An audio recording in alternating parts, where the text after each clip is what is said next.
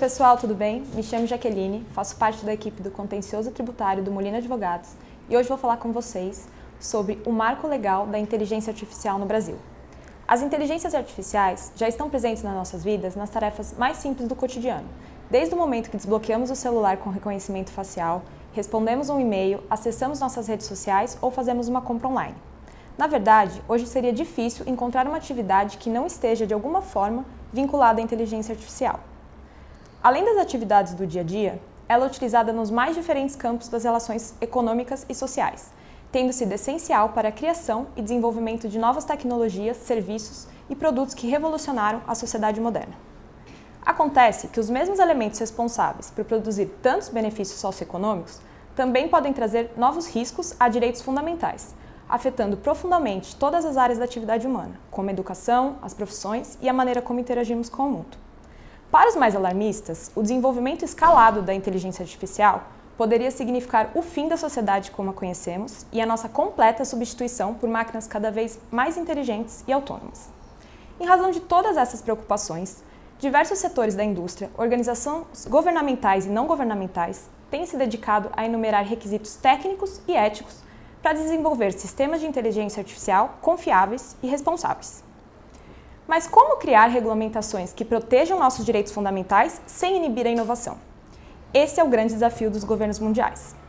Aqui no Brasil, no dia 6 de julho de 2021, a Câmara dos Deputados aprovou o regime de urgência para o projeto de lei 21/2020, denominado de Marco Legal do Desenvolvimento e Uso da Inteligência Artificial, que foi aprovado no último dia 29 de setembro. O regimento pretende estabelecer princípios, direitos, deveres e instrumentos de governança para o uso da inteligência artificial no Brasil, mas já chegou causando diversas discussões na comunidade jurídica e de tecnologia.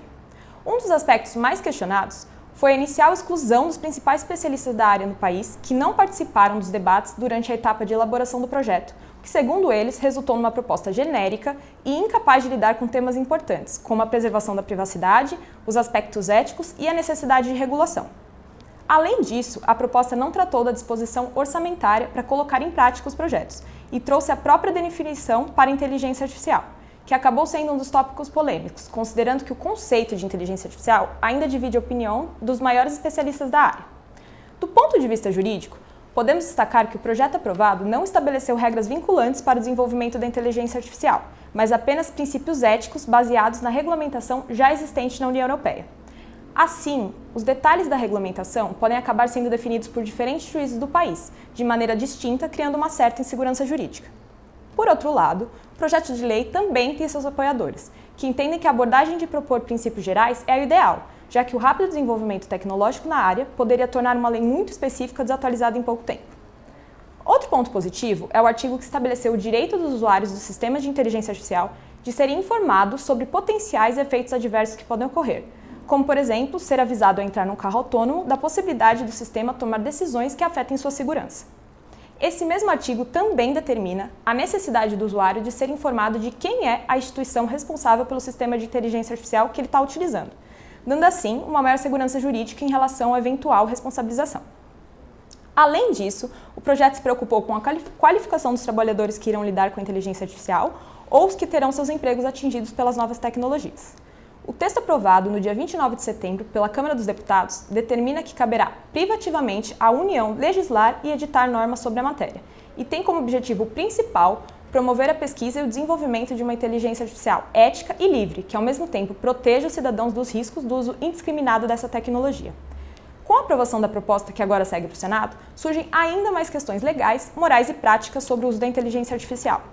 Um ponto que sempre é levantado quando falamos de regulamentação de novas tecnologias e merece destaque aqui é o receio de que a criação de normas e o excesso de regulamentação acabem impedindo o desenvolvimento e crescimento tecnológico.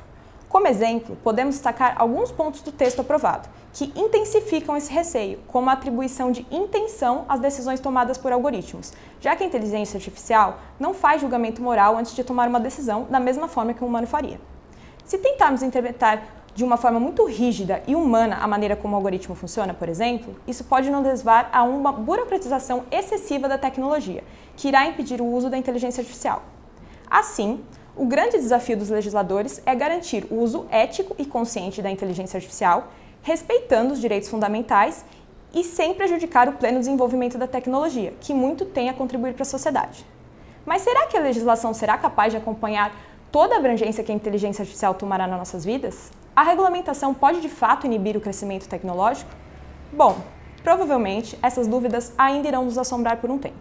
O que sabemos por hora é que a preocupação com o assunto é válida e necessária, considerando que a inteligência artificial está cada vez mais presente na nossa vida. Porém, tentar criar uma legislação quando a tecnologia ainda está no momento de desenvolvimento, sem que sejam claros os direitos e deveres envolvidos e sem que o assunto esteja maduro na sociedade, se torna um pouco arriscado. Qualquer dúvida, toda a equipe do Molina Advogados está à inteira disposição para ajudar. E se você gostou do tema, continue nos acompanhando pelo YouTube, Spotify ou blog do escritório. Até a próxima!